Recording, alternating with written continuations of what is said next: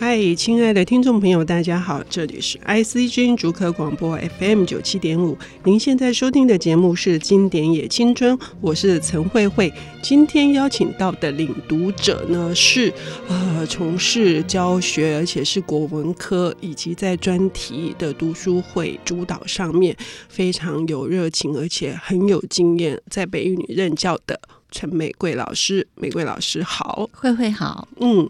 照例我很想念一段话来介绍哈，你今天想要领读的这个作家，这个作家在我们那个年代非常非常的有名哦，有名到 好像最近。还是很多人在探讨他，但是他有一句话是我很喜欢的。他说：“艺术品只有美，没有丑，而现实却只有丑，没有美，因此才需要去创造，而创造本身就是美。爱是一种创造，所以它美；选择也是一种创造，它同样是美。”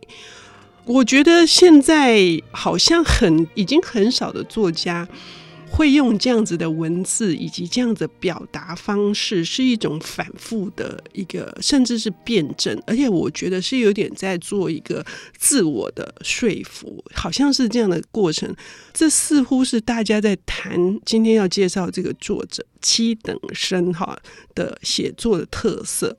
因此，我非常好奇，就是玫瑰老师这么会读书，你是怎么看待七等生的，以及看待这个时候为什么你会选这一本书？书名等一下，请告诉我们。还有就是。呃，我们应该怎么去读七人生，才会读出它的奥妙之处？我记得在文学上或音乐上，常常都会有所谓的永恒的恋人。嗯，那不论是用诗的方式，比如说像罗志成啊他们的《宝宝之书》啦，或者是像那个玛丽安啊杨泽，嗯、那或者是我觉得这边有曹幼芳的、嗯、啊，他们这样写写永恒的恋人，嗯、甚至我觉得像贝多芬啊，他们心里头绝对也都有类似永恒的恋人。那这个“恋人”两个字，或者说玛丽安呐、啊，或者宝宝啊，嗯、我觉得他未必竟然是外面的一个形影啊啊，嗯、然后做。真正的这样的一个召唤，我觉得大部分还是他们自己的灵魂。嗯，那我在七等生这样的一个，嗯，虽然他一直有人研究，好像二零一五年嘛，嗯、他的母校还替他办了一个学术研讨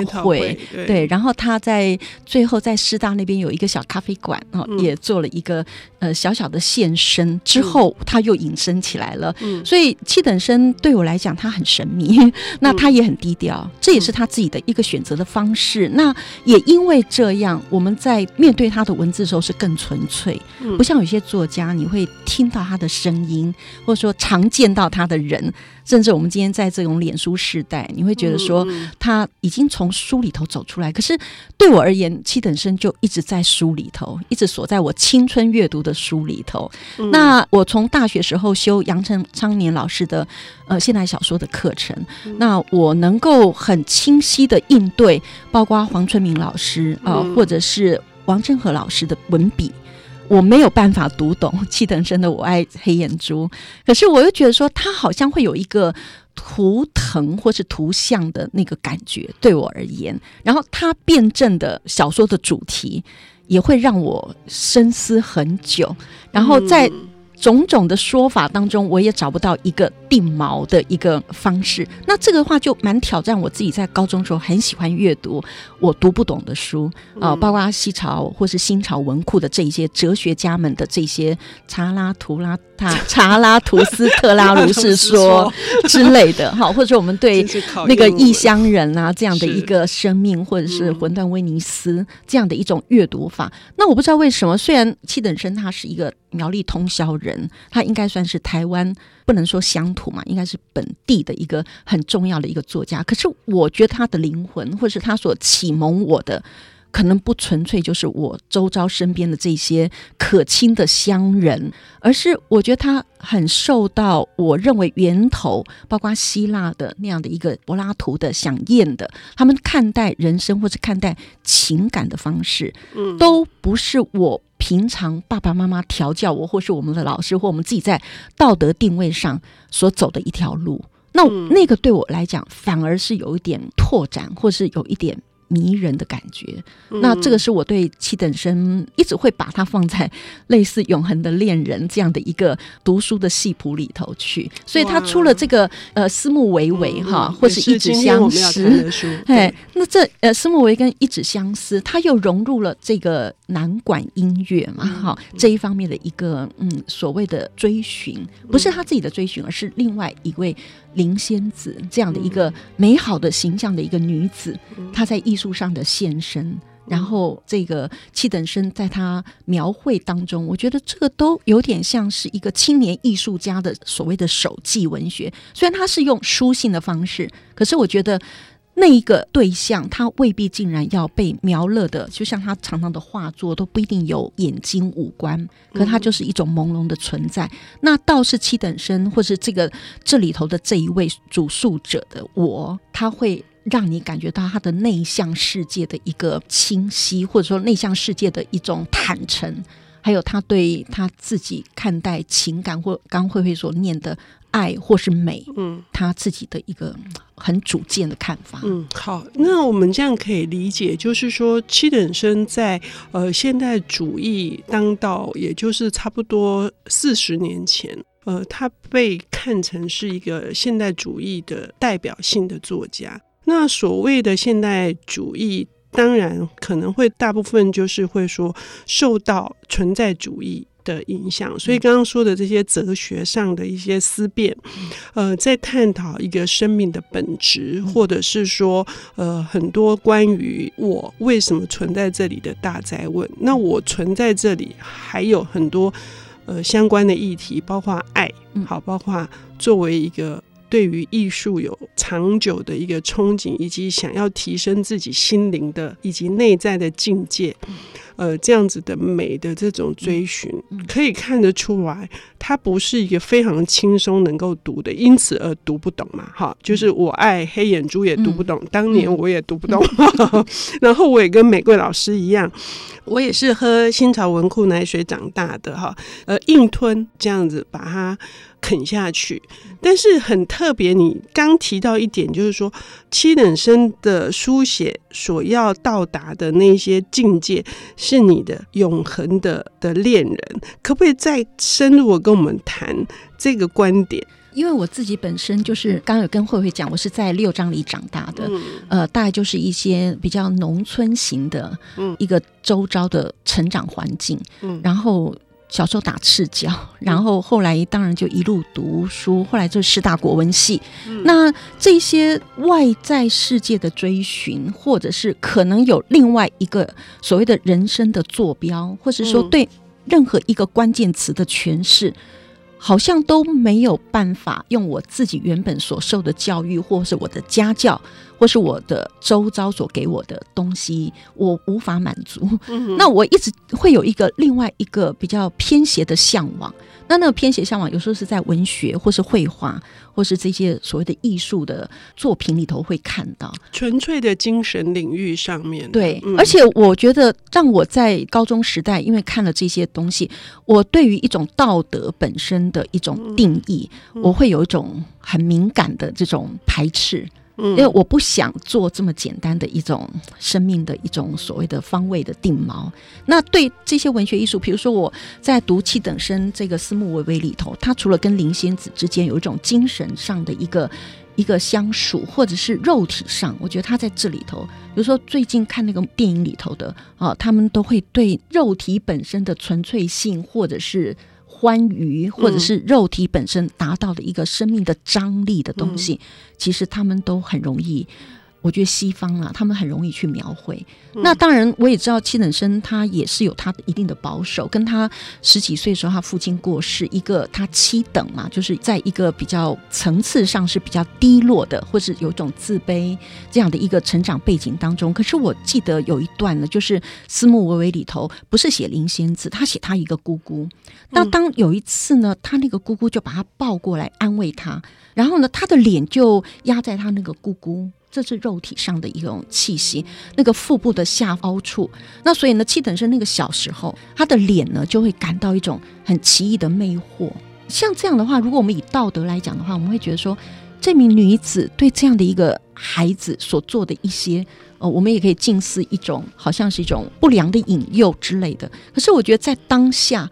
呃，在很多费里尼的电影里头，你就会感觉到说，那个当下的卑微，或是童年的一种不美好，然后那当时的一种爱的感觉，或是一种温度，对他来讲。呃，这个非常有意思。就玫瑰老师提到这一段哈，这一段可能我们乍看之下会有一点觉得，呃，是超脱于常轨的哈。我们不用道德这两个字来看，我们也可能用其他的解释，表示这是童年的时候的一种对性的好奇。但是是这样吗？我们必须再深入的去探讨七等生他之所以会呃被认为是一个艺术家，呃，他的写作。的特质跟内涵是什么？我们休息一下，等一下回来。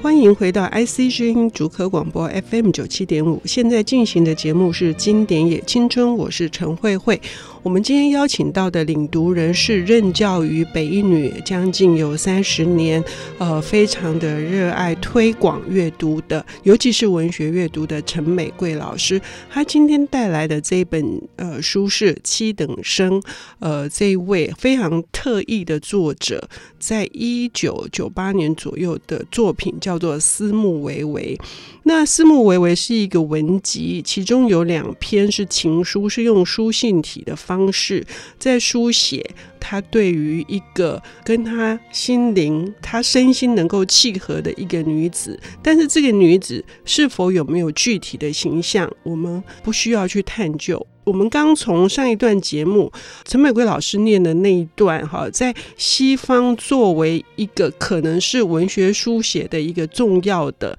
主题以及他如何去超越所谓的道德，它变成是另外一个层次的纯粹性。那这种纯粹性在于爱与美的探讨里面有什么样的一个重点？那这一点呢，我们可以请呃玫瑰老师再继续呃深入的跟我们聊一下。好，因为我觉得他在当时的那个感受，被爱的那个感觉，嗯，那个温度，那个气息，嗯，呃，虽然我们看起来有很多的部位，嗯，但事实上对他来讲，不一定是非常的我们今天所讲的一种情色的引诱，当然还是会有那个气息。那我觉得七等生的文字里头，我觉得他对应的是一个他生命当中他觉得。重要的是什么东西？那他渴求爱，然后他对于爱的那种感觉，事实上就像我们喜欢大自然一样。我们听海潮的声音，那我们去看那个山的那个朦胧的线条，然后呢，我们在这当中呢，感受到一种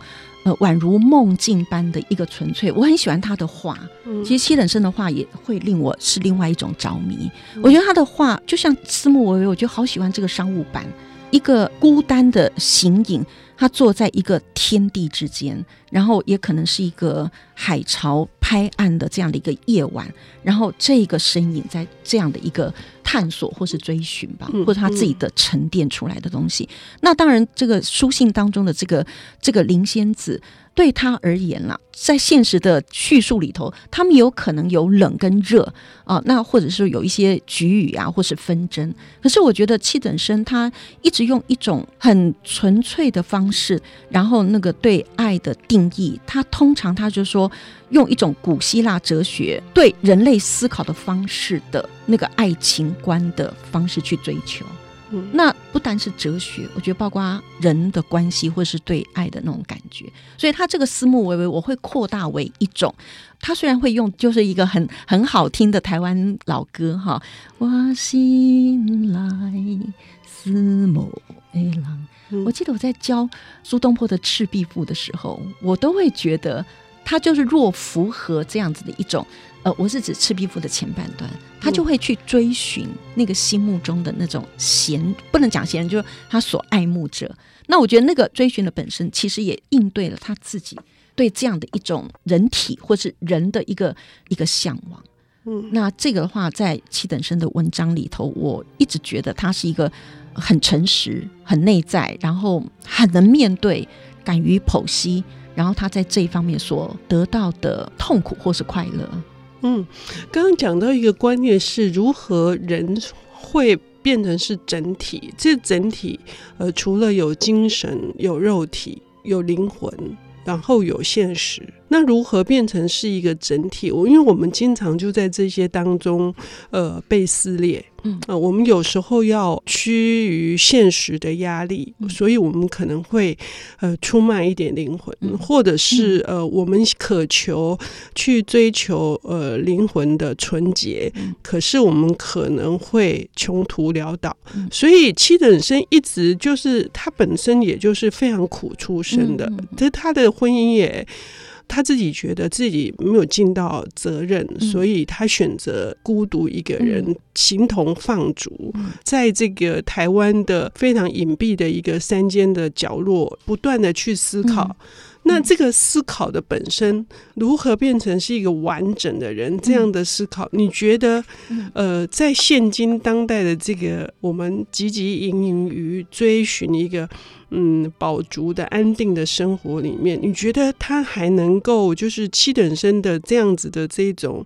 孤单，他还能够在我们的生命或我们的阅读里面呃起到什么样的作用？我觉得他给我的感觉，他是一个非常绝对、非常纯粹性的一个作者。嗯、那刚才慧慧所讲的那个，刚好他在呃，应该就是《思慕微微》里头，呃，应该是已经到了《一纸相思》里头。他这两个是双作嘛，都是一样的。嗯、他有现身说法，有讲他说：“说来惭愧哈，我的过往日子也曾经有过不同的时空布置过生活的家，就像我们一般平凡的人嘛哈。但与这次相较的话，实在是太过简陋跟不完备。”可以用寒酸去形容，我半世纪人生都在奔波流浪，在自己生长的国土迁徙生活。我们知道他跑过很多地方，从来没有赚得一个配得舒适满意的家居。与我的共同生活的家人只得有一个基本的温饱。当孩子出生的时候，总是想法去借钱做生产费。那现在他们长大成人了，各自独立啦。过往的辛酸经历，使我退休时决定跟他们分开而居。